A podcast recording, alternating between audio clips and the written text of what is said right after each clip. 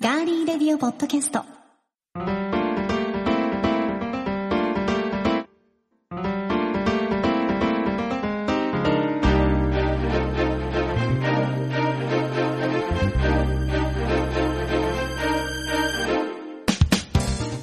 こんにちは。ガーリーレディオポッドキャスト3月2日火曜日。3月に入りましたね。いかがお過ごしでしょうか？今週も名古屋のスタジオからお送りしていきます。お相手は高田沙織です。そして、ディレクターの足立です。よろしくお願いします。よろしくお願いします。さあ、先週話してましたが、はい。私たちが住んでいる東海地方では今季、花粉の飛散が非常に多いという予想をご紹介しましたよね。ね、もう毎日毎日かゆいんですよ。目や鼻や喉だったりとかかわ、いそうに。もう本当、つらたんですよ。年がいにもなくつらた。うんん。ね、つらたんでございますが目がうるうる、してますね。はいはい。花粉症の皆様、はい。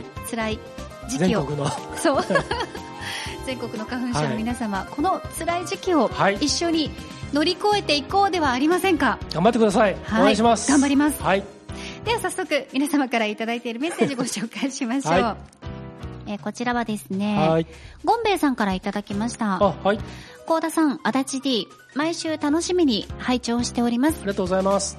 僕はラジオは音楽よりもパーソナリティの方の話が昔から好きなんですが、同郷の足立 D に聞きたいことがあります。はい。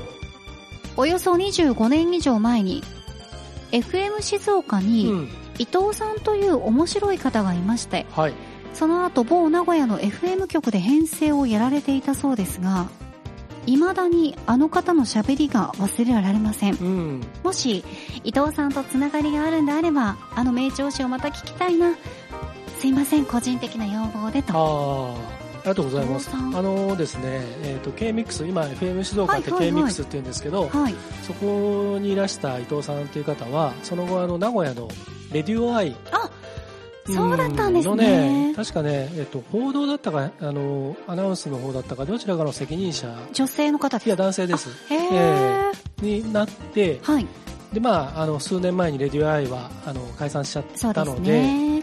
その後のことはちょっと僕、存じ上げてないんですけれども、はい残念ながら、今は多分もうおしゃべりの仕事をやってらっしゃらないんじゃないですかね。あー、そうなんですね。はい。もしやってたらごめんなさい。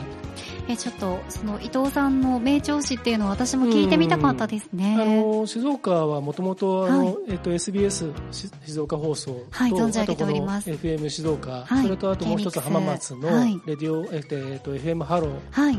がまああとまあローカルのねコミュニティいろいろあるんですけれども結構あのラジオの文化って昔から静岡は多いですよねいろんな、そええのコミュニティとかも、あの、現役と変わらず強いですよね。うんだから名物パーソナリティっていうかねあの人気なあのラジオ DJ とかたくさん輩出をしていてそうですね。曲は何でもねすごい面白い人気の方たくさんはいはいいて、はい。はい、そういう土地柄なんですよね。リスナーの皆さんが、あの、人気のはい。パーソナリティとかアナウンサーを作っているイメージがあります。そうですね。すごく、はいあのいい関係性が、ね。え昔からはありますね。はい。はじゃあ、ゴンベイさん、ぜい。ひ、うん高田沙織を作り上げるというそうですね。育ててくださ。はいい。押して押して、はい押しまくっていただけたら嬉しいです。ありがとうございます。ありがとうございます。そして8度目の夏の夜空さんです。はい。え先日、え沙織の話の中でやってみたい企画はという質問がありましたが、はい。足立 D、うん。公開録音というのはいかがでしょうか？かいいですね。あの、それこそあの、当初からね、あの、この、えっと、中断前の2013年、2014年の頃からも、幸田さんとはそういう話は実はしておりいましたた。ことがあるんですね。はい。で一番まあネックになるのは公開収録になった場合会場 PA もどうしても必要になったりとかね。でまあ、ただスタジオでやって我々が収録しててその音声が皆さんに届かないとあまり意味がないし、うん。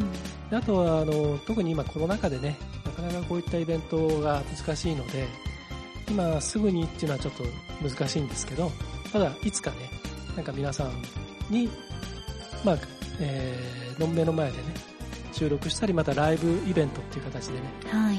やれることがあったらぜひ企画したいなとは実は前向きには考えておりますのではい。いつか叶うといいな、生でお二人のおしゃべりが聞けたらどんなに楽しいことでしょうというね。ありがとうございます、はい、メッセージもねね、いただいておりま期したね。応えられるようになんとか頑張っていきたいと思いますので、よろしくお願いしますはい、ありがとうございました。え皆さんからのメッセージですがえ番組へのメッセージ今聞いてくださっていますガーリーレディオポッドキャストのページにメッセージフォームがあります。そこから送っていただくか番組のツイッターもありますのでぜひフォローをしていただいてそちらから送っていただいても OK です。はい。皆さんからのメッセージお待ちしています。はい。それでは今回も最後までお付き合いよろしくお願いします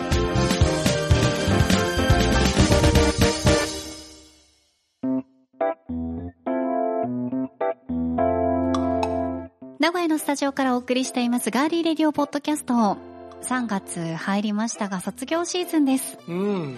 この春卒業を迎えられた皆さんご卒業おめでとうございます。おめでとうございます。私も先日ある卒業式にうん。はい。オンラインではいはい。参加してまいりました、え昨年から新型コロナウイルス感染対策としえて、うん。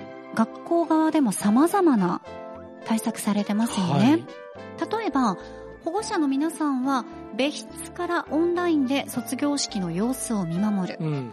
国歌斉唱校歌斉唱というのも、国歌斉唱うん。静かに聞く、はいはい。えーあとは校歌斉唱に変わったりとか流れてくる曲を静かに聴いて、うん。在校生も参加しない、うん。だからその場にいる誰も歌わないんですね、はい。うん。声を発しない、うん。などこのコロナ禍で様変わりした式を実感してきました、うん。そんな中でも卒業式の思い出というのはやっぱり残したいですよね、はい。皆さんの卒業式ちょっと思い出していただきたいと思います、うん。剛の卒業沙織の卒業ね。式式がないとちょっと、、はい。ろいろとね意味が変わってきます剛から卒業とかあ、ねそうそうそう。かかららの卒卒業業とかね。うん。いろんな意味が変わってくるので、はい。今回は、はい。皆さんの卒業式というものについて、はいこんなアンケート調査の結果をご紹介したいと思います。はい。書籍について様々な情報を配信しているブックライブありますよね。うんはい。ブックライブが20代から40代のユーザーの皆さんに昨年行った調査によりますと、え最も思い出に残っている卒業式前後にやったことは？という問いに、えはい。もうこれはね、うん。ジェネレーションギャップを感じました。うん20代は携帯、スマホで写真を撮るというのが1位に。うんまあそうでしょうね。はい。はい。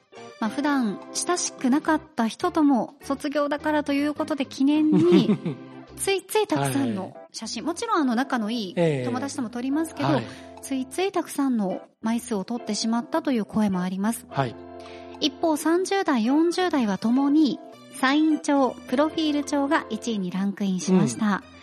一、人ずつ連絡先やイラストやメッセージを書いたり、シールやプリクラを貼ったり、まあ、当時の卒業シーズンでは定番中の定番でしたよね。うん。SNS というのがなかったので、はい。アナログでありながら、うん。なおかつ効率的に情報を収集できて、はい。思い出として残せる便利なアイテムでした。うんう。うんん。なるほど。各世代で共通して上位にランクインした卒業旅行というのもありますね。はい。え海外や遠方のほか、20代、30代からは、仲のいいみんなでテーマパークに遊びに行ったという声が多数届き、卒業シーズンの定番イベント化しているようです。はい。40代では、身につけていたものをあげる、もらうというのが2位にランクインしています。はい。第2ボタンのやり取りをするのが 流行っていね。た世代ならではの結果となりました。ねえ、うん懐かしいですね。ボタンね。はい。うん。もらいました？僕はもうだから、あげる方ですから。よかった。もらったよって聞けるまあでも、今、今の時代そういうのもありますよ。うんはい。いろんなジェンダーがありますから。そうですよはね。なんかあの、男の子でも、うん男の子にボタンもらってる子、私の,、あのん。友達にもいましたよ。親友とかでね。そうなんですようんうんそれはね、やっぱりありますよね。ねえ、はじゃあ次行っていいでい。すか、はい、お願いします。え次に卒業アルバムや記念写真などはどのように保管していますか？と質問したところ、はい。20代では自宅と実家が半々、うん。30代では実家、40代では自宅が優勢となりました。うんまた学生時代の写真を見返す頻度とその方法について調べたところ若い世代ほど頻度が高く世代が上がるにつれて見返したことがほぼないという人が増加していなまするほどね。うん。そして見返す方法は各世代で違うんですが卒業アルバムというのが多いものの現像したスナップ写真から携帯電話やスマホで手軽に見る時代へと年代によって変わっていますそうですね。今の子っうてん。現像しなかったけどちょっとレトロブームが来て映るんですが再びブームが来たりしてますもんね、そうですね。うんあの、今はね、すごくね、あの、スマホで撮ったやつも簡単にプリントアウトできるので、紙焼きする人多いみたいですよ。あやっぱそうなんですね、うんそれをなんかこうね、アルバムにうまくこうレイアウトして、うんあの、自分独自のオリジナルのね、はい可愛いものを作ったりとか。そういうのもいいですねうん。逆にあの、年配っていうかね、ある程度の年齢以上だと、はい昔はそのデジタルじゃないから、どうしてもその撮った写真って大体まあフィルムで撮ったもので紙焼きしたものしかない。そうなんですよ。場合は、色あせて合う、たね、色色あせたうって言っちゃいま色あせたう。お腹空いちゃって。あの、ネガを持ってれば、はい。焼き増しでね、あの、また紙焼きできるんですけど、ない。かなかネガまでね、管理できてないと、で、スキャンを、スキャナーを持ってる人だと、その紙焼きしたものをスキャンしてね、うーんあのデータ化した上で、それを保存していうんる、保存したり、もしくはスマホとかに取り込んだりとかね、うん。シェアしたりとかできますけど、だからさっきのその見返すのがね。多いとか少ないとかっていうのはそれにも影響してくるとは思いますけどね。パッとこうスマホの中ですぐに見せ合える人と、そうじゃない人とね。ああうん。そうですよね、まあそれはしょうがないね。ああ、はい。そっか。でこの卒業アルバムっていうのが多いってご紹介しましたが、うん。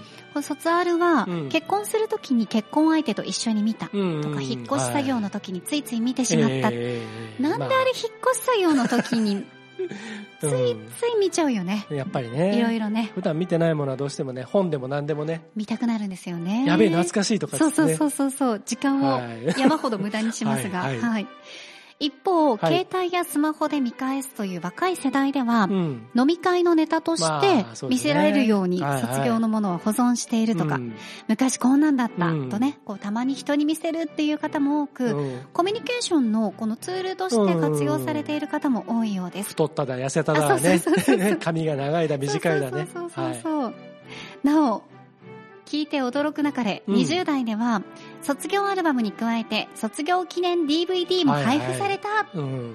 まあ今そうですね。ブルーレイも配布されたですねいうね。はい。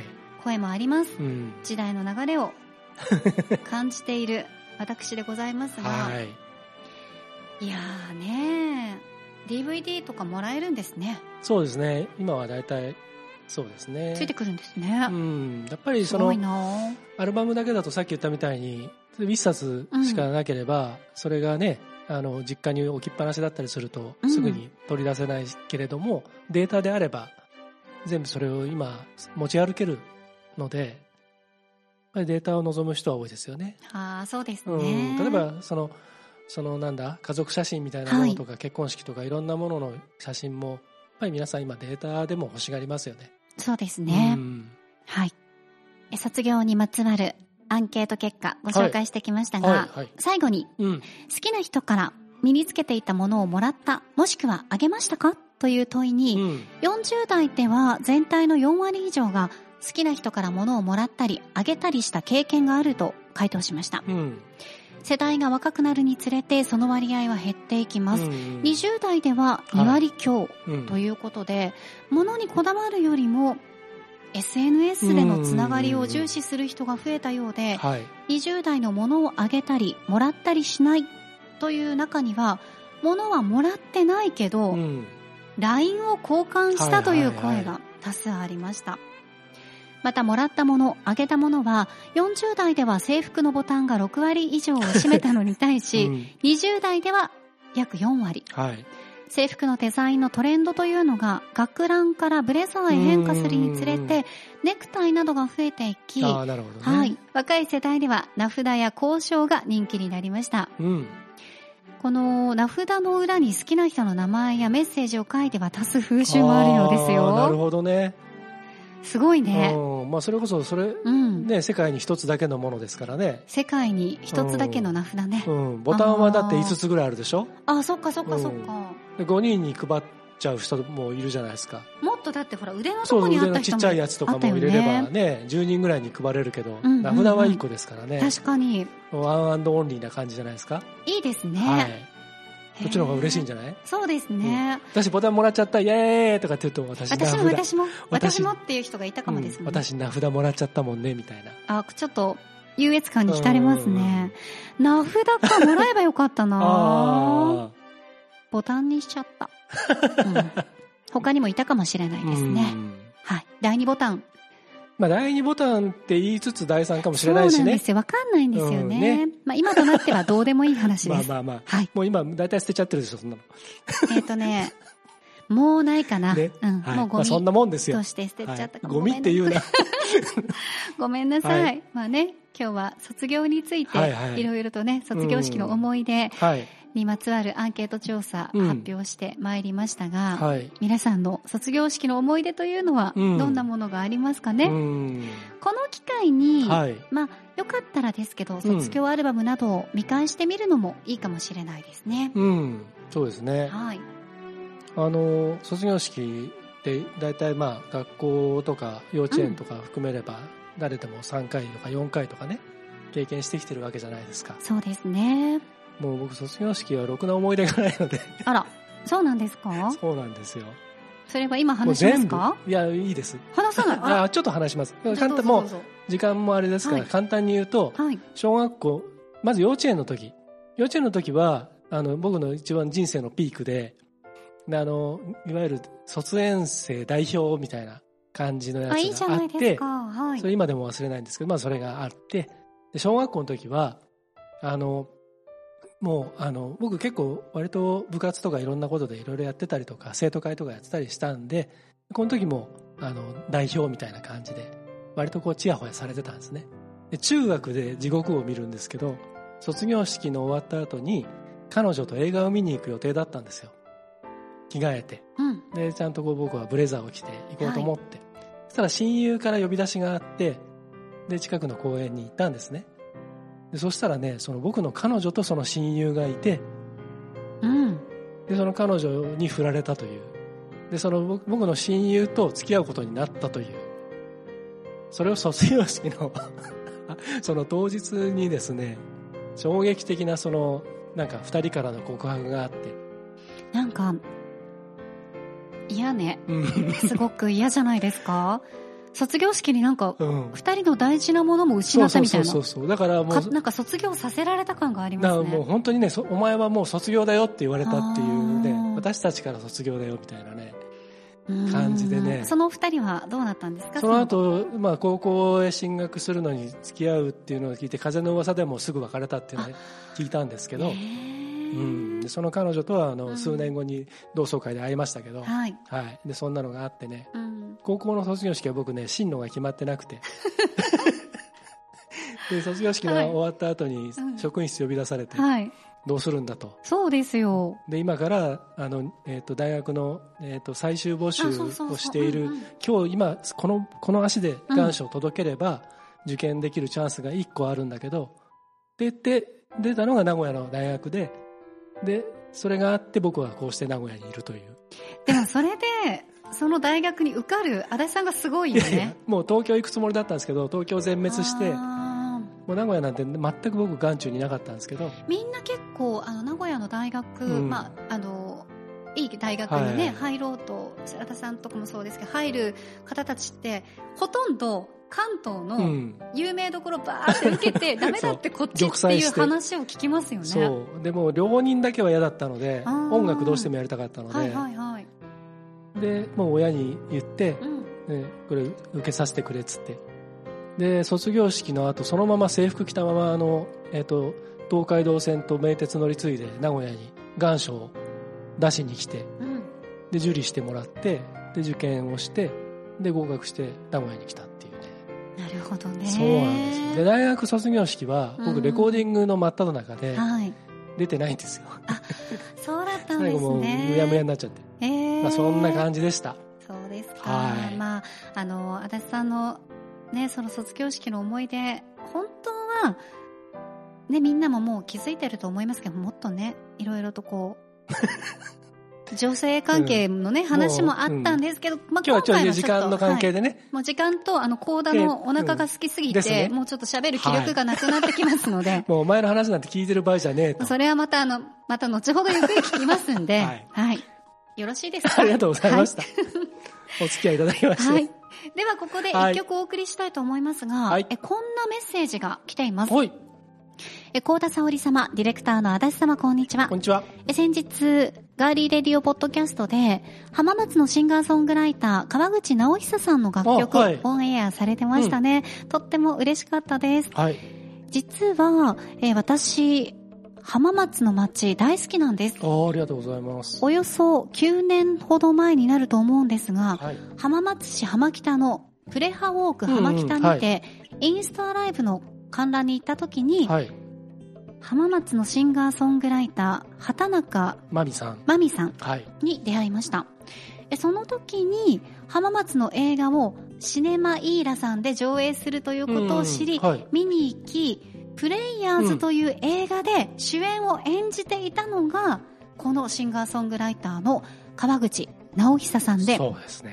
一目惚れしたんですって、あーめふころさんが。そうなんですね。そうなんです。はいはい。ねえ、そもうして、10年前ですね。そうそうそうそうそうそうそうそう。で、あの、めぐころさんから川口さんの楽曲をオンエアしてくださってありがとうというメッセージとともに、うん。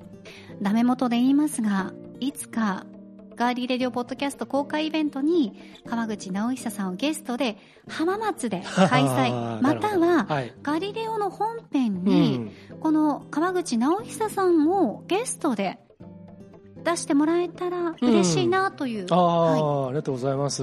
いね、メッセージもいただいています。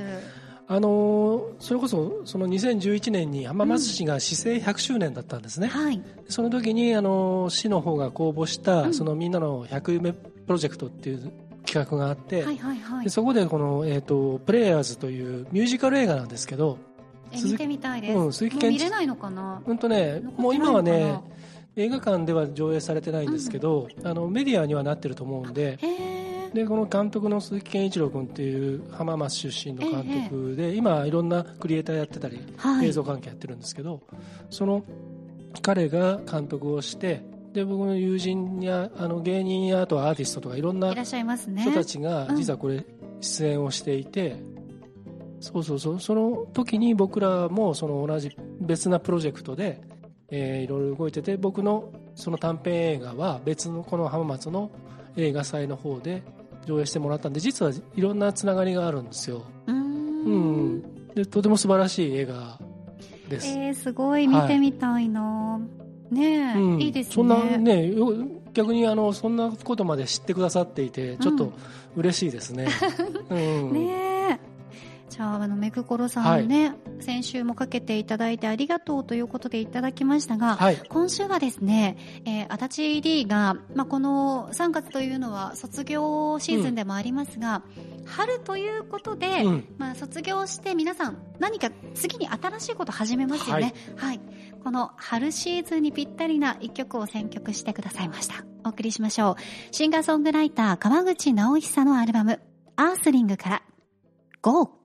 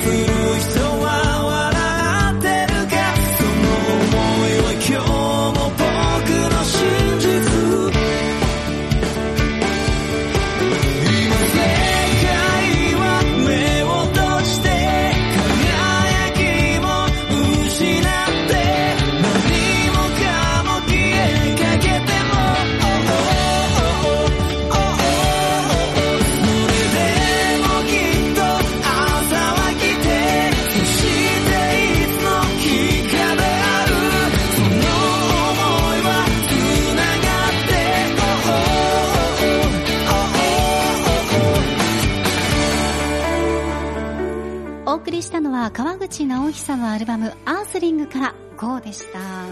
すごい本当にこの歌詞がいいですね。うん、あのねあの、うん。さっき幸田さんあの春に向かって新しいスタートに向かって「GO」っていううん。ふうにあの説明してくれたんですけど、はい。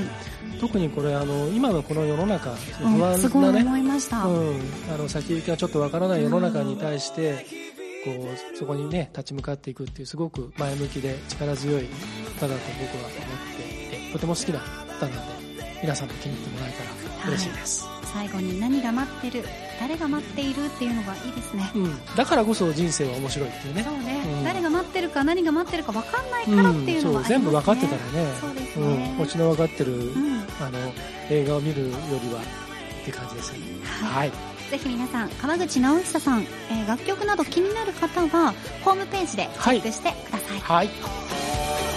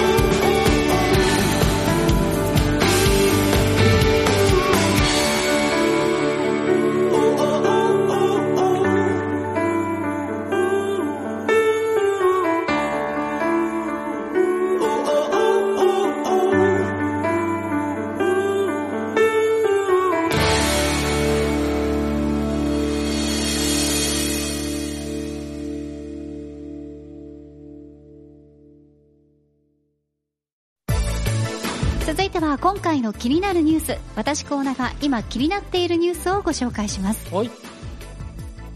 あそうか。多いじゃないですね。多いじゃない。じゃあ改めまして。それでは報道センター幸田さんお願いします。はいお伝えします。今年で30周年を迎える町のお弁当屋さんベントマン。その30周年企画としてガーリーレディオポッドキャストでも今月コラボキャンペーンを開催することが分かりました詳細についてはこの後足立解説員を交えてご紹介します。はいありがとうございました。あということで、えーもうここ半年ぐらいねずっとベントマンベントマン言ってましたけど。本当ですね足立解説員。はい、えー改めまして足立解説委員でございます。よろしくお願いいたします、はい、お願いいたします。あのですね、うん。まず真っ先に報告しなきゃいけないそうよそれそれをまずははい。解説員お願いします。えーベントマン、は町のお弁当屋さんベントマン、はい。えー30周年ということで、えー今月は、えー金曜日にこの、えーと5日の金曜日かな？はい増刊号の第1回があって。楽しみですね、えー楽しみです。はい。こちらの方ではあの、埼玉にある関東にある3店舗はい。を、えー毎週1店舗ずつ、えー電話インタビューっていうのこのガリレディでも初めての試みなんですけどそうですね。電話インタビューをオーナーさんととかにね、うん。直接させていただくものを、えー、と配信しますのでそちらもぜひ聞いてほしいんですが、えーこのガリレディお聞きの皆さんに真っ先に伝えなきゃいけないのは何ですか？昨日3月1日から、はい。えーまあ、この、えー東海エリア限定になるんですけどもええ東海テレビとはい。東海ラジオではい。30周年キャンペーンの CM がオンエアがスタートしております。なんとはい。知らなかった。ぶっ飛ばすぞ。えっとなな知らなかったの、うん。初めて聞いた。初めて聞いたかもしれないんですけけど幸田さんはね、はい。あのこのこ、えー、と CM なんですが、はい、テレビでいろんな時間にうん、放送されるんですが、ちらっと言うと例えば今日、えー、と2日はあ今日はラジオの方で CM 入りあテレビか。はい。テレビで CM 入って夕方の、えー、と7時頃から入ったり明日だったら夕方ラジオ。7時？うん、夜7時？夜夜7時。明日だと朝10時ちょっと前ぐらいにラジオの CM 入ったりとか、はい。いろんなところでテレビとラジオで CM 入るんですけど、うん。この CM がですね、えー、とちょっとずつあのテレビ用とラジオ用と違うんですけどはい。この声の出演をしているのは、はい。えー皆さんよくご存知の、はい。えー声のお仕事をなさってる女性の方が、はいはいはい。ねこの CM ご出演していただきまして今回もう本当にもうもう週に何回も通ってもう土下座してやってくれやってくれ出演してくれお願いしますうん。あのやってくださいこのベントマンの CM やってくださいって言ってもう3ヶ月か4ヶ月もっと前ですかね、はいから通ってお願いをし倒してはい。ようやく出演をしていただいた方が僕の目の前にいらっしゃるおいおいおいおい。すっごい印象悪いでしょ、そんな。3ヶ月も4ヶ月も土下座した。そういうか、そういうことですよ。わかりまあす印象操作とはそういうこと。どんえ？土下座させた人どんな人なんだろうって写真見たら、あー、みたいな。しそうしそう、なんか言いそうとかさ。そんな感じになるでしょ？いやいやじゃあ、えー、とそれは全部取り消しますけども、ねでもね、多分ね、ええ皆さんね、私って気づかないと思いますよ。いやいやそんなことないと思いますよいや、あのね、未だかつてないぐらいね、はい高い声出したから。ね、うん高い声で張ってもらいましたね高い声で張って、はいしゃくり上げましたからね。うんうんねあなの初めて。そうねもうちょっと違う感じで言わなきゃ。うんこんなの初めて。えーねでもねあの えーって言われました。え えー流すとか流しまー。すそう、流しましょう。はいあ。のね幸田さんに実はあの、えー、と CM 出演していただいて、はい。でえっ、とまあ演出的にとてもやっぱりねこの時代なんで特に特にあの美味しいものを楽しく食べていただいてみんなに元気になってもらおうという思いはいを込めた CM なので、頑張りました。あの本当に頑張ってえー やってもらって。でその、えーと今実は番組を収録している毎週収録しているスタジオがうん。名古屋市の大須というところにありましてね、はい、そうなんです。えースタジオスタイウェイっていう、えースタジオなんですけど。オーナーさんがすごいね、とても優しいんですよ。うん我々に対して大変協力的でやっていただいてるんですけどありがとうございます。ここのスタジオで実はその CM も収録をしまして、はい、で音楽を作ってくれてるのは、えー、と僕の大学時代の音楽サークルの、名前、私も言いたい。じゃあ、えー、とご紹介してください加藤浩二さんです。そうですね 極楽とんぼの方じゃないんですけどそうそうそうそうそう。あの大学時代のですね音楽サークルで一緒だった加藤浩二君が、えー、とこういったあの音楽制作とかプログラミングとかやってくれているプロでやってるんですすけどね。ね。彼に、えー、とレコーディング立ち会ってもらって、うんで音楽も作ってもらって、はい。えー CM を僕がプロデュースして作りまして、はい。はい、それが、えー、と東海テレビと東海ラジオで、えー3月いっぱい放送されてますんで皆さんぜひチェックをしていただきたいのとあと今日ですね今日これ配信日3月2日ですよねそうです。今日はあのラジオ東海ラジオの、えー、と拓磨あ神野のどうどういう風という午前中のワイド番組があるんですけどはい。ここであのリスナープレゼントがあったりとかあと明日3月3日ひな祭りはい。この日はですね、えー、とと同じく東海ラジオの、えー午後にやってるワイド番組で「オーマイチャンネル」っていうありますね。大前さんの人気番組です。えー人気番組、はい大変人気の番組なんですけどこちらのいわゆるラえーラジオレポートカーのはい飛び込みマイクはい。が明日3日、え、もしかしてあの、私の、はい私の大親友の、うんうん、あの子が、あの子がもしかしてレポートしてくれるんじゃないですか？じゃあ幸田さんからお名前をご紹介くださいはい。東海ラジオレポーターの石川ゆかりちゃんが、はい。はい。ベントマンさんから情報をはい。届けてくれるということで、そうなんです。ゆかりんの可愛い声、ぜひ聞いてくださいね。天白区の原店で、うん。えあの取材に行きますので、はい。あのぜひ明日ですね時間的には、えー、と午前中の多分、えー、午前中ごめんなさい午後の、えー2時半前後かね。な、まあ、あの、昨日のその、たくまえーたくまさんと、風はい、ジンノさんのうん。番組もそうですけど、はい。ラジコでね、あの、タイムフリーでーで聞けますので、聞けますので。はい、もし聞き逃した、これ聞いて知ったという方は、ぜひチェックしていただきたいと思います。うんでちょっと振り返りになりますけど3月1日には東海テレビのスイッチでも、えー情報を発信してあおりましたのでまたあのよかったらそちらもチェックしてみてください。はい。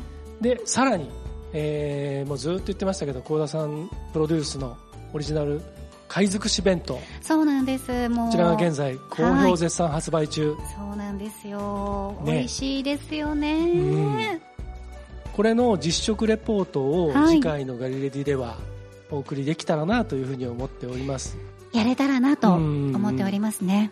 でで3月14日までの限定発売なので、はい。ぜひですね興味ご関心おありの方はで愛知もねようやくあの緊急事態宣言が、えー2月28日でもって2月いっぱいで、うん、解除はいという形になって、県独自のね、うん。まだあの措置緊急事態宣言、まあまあ県独自はありますけどね。ただまああのまあそういったいろいろな気をつけていただきながらぜひあの店頭にね足を運んでいただければというふうに思います。はい。お待ちしております。はい。貝尽くし弁当、ぜひぜひ皆さん召し上がってみてください。そして感想はぜひあの、ね、ハッシュタグで。ハッシュタグつけてはい。ベントマンをつけて。はい。はい。貝尽くし弁当もつけて、うん。お送りください。はい。あとメールで送っていただいても。メッセージも聞あけお願いします。のでねそうそうそうそう。お願いしますじゃない。お願いしますじゃないんですよ。そう。あのねお願いしますじゃない？店頭で、はい。あのこの貝尽くし弁当をお買い上げの方にはポストカードを差し上げてるんですけど、はい。そちらであのそこだけで聞けるメッセージがお聞きいただけますのではい。そちらもぜひチェックしてみてください。はい。はい。え今週の気になるニュースはベントマン30周年企画について足立解説委員を交えてご紹介しました。ありがとうございました。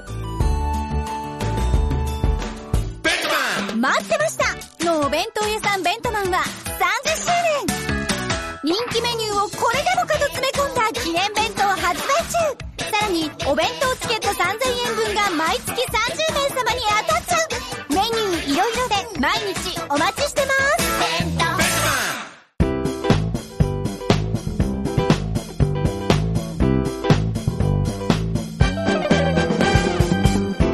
のスタジオからお送りしてきましたガーリーレディオポッドキャストエンディングのお時間です。はいね、二人ともね、ちょっとお腹空いてる時は、うんまあ正直に二人ともね、お腹空いてるって言い露ますから、ね骨に出ますね出るね。うん僕たちね噛むね。うん、うん噛むしなんかこうテンション低くなるし ぼーっとしてる。ぼーっとしてるだしからお昼から結構、今日長尺なんですよ。そうなんですよねうんちょっとね、もう、4、5時間ずっと喋ってるんで。そうです。ねねはいまあそういう時もあるよね。うん、お互いの話を聞かなくなるんですよね、あそうそうそうだんだんね。どうでもよくなって。相手が喋ってる時はもう任せちゃうっていうそうそうそうそう。本当にね、はい。仕事だぞっていうのがありますけどね。うん。なんか僕がアドリブの話をし始めると小田さんが軽減な顔をする。そう、もうやめてみたいな。もうもうまだ喋るんかいみたいな。もう足立の話いいんだけど、っていうかこのこの。今週はいいんだけど。はいありがとうございます、じゃあメッセージご紹介していいですか？あの、エンディングではい。前回からうん。テーマに基づいて、うんうん。サクッと紹介、はい。おすすめの一曲っていうのを二人で紹介してますよね。発案の。はい、そうです。チャイさんから、うん。えー、最後の楽曲紹介がありましたうが、ん。ちょうど、うん。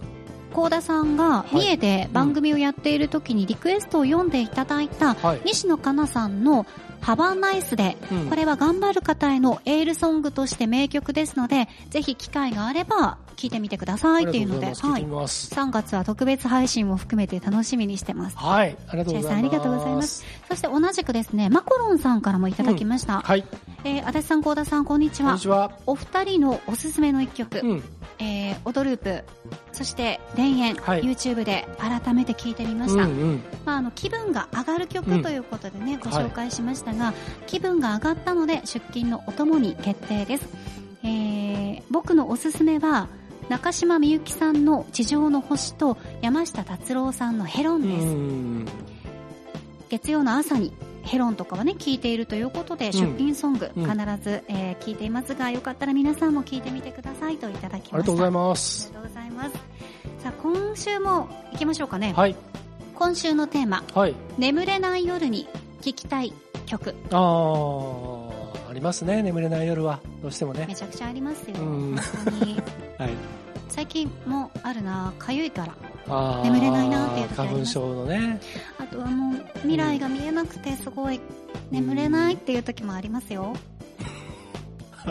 なるほどあえてそこには触れずはい。じゃあはいもう、行っちゃいましょうか。あーじゃあ、えー、と僕はですね足立さんのはい眠れない夜に聴きたい曲。あのウーアの電話をするよ、あ、いい曲ですうね。ん、あのホーフディランの渡辺ベイビーとはいデュエットしてるはい曲なんですけども、僕これ聞くと本当にねグッときちゃって眠れない時に余計に泣けちゃうみたいなわかりますわかります。でもね心がスッと落ち着くんで、これは本当好きで、あの歌詞もいいですよね。はい、で実はあの、えー、と役得で言うとはい。幸田さんこれ実は歌うんですよね私この曲好きなんですよ。はい、でその幸田さんが歌うこの電話をするよっていうのが本当に僕好きなんですよ。はい。ありがとうございます。はい。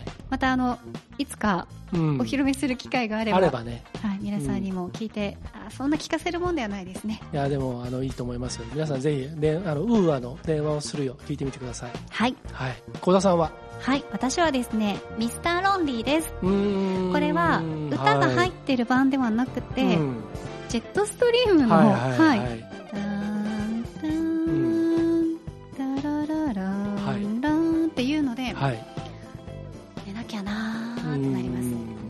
時間関係なくあれを聞くとはい。ちょっと眠たくなりますよ、うんうんうん。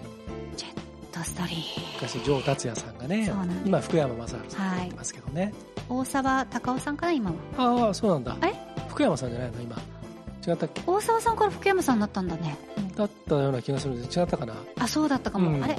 イブさん。私がうん。よく聞いてたイブさんうん。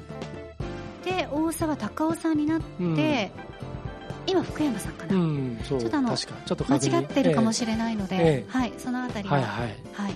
チョキチョキしていただはいいて、かしこまりました。はい。ということで、また皆さんもですね、ぜひ、〇〇の時に聴きたい曲、うん。このシチュエーションでこの曲、いい曲ないですか？っていうようなことも、あそうですね。それはい募集しましょうか。そうですね、ぜひぜうん。ひお待ちしておりますので、こんな時だったらお二人だったらどんどんな曲がいいですか？って。いうのを募集しましょうか。そうですね、はい。まあ、例えばお腹が空いてる時に聴きたいとかね、うんうんうん。泳げたい焼きくんがいい。はい。